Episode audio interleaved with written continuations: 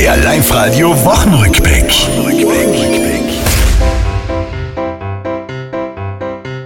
Am Wochenend war Tag der Mütter, alle Jahre wieder. Und Österreich beim ESC, dem Event der Lieder. Das Voting Schweden dabei.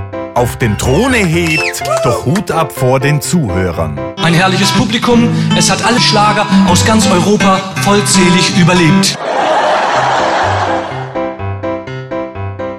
Gänsejäger Küken erobern das Internet im Sturm. Gefilmt am Weg zum Inn vom Schwarzer Glockenturm. Chillen war angesagt am Feiertag, statt sich zu plagen. Christi Himmelfahrt wir feiern. Ich weiß es schon, aber ich kann Ihnen das jetzt aus dem Stegreif nicht sagen. Windräder für'n Strom jetzt auf der Europabrücke und Wetterbesserung in Sicht, wahrlich ich entzücke.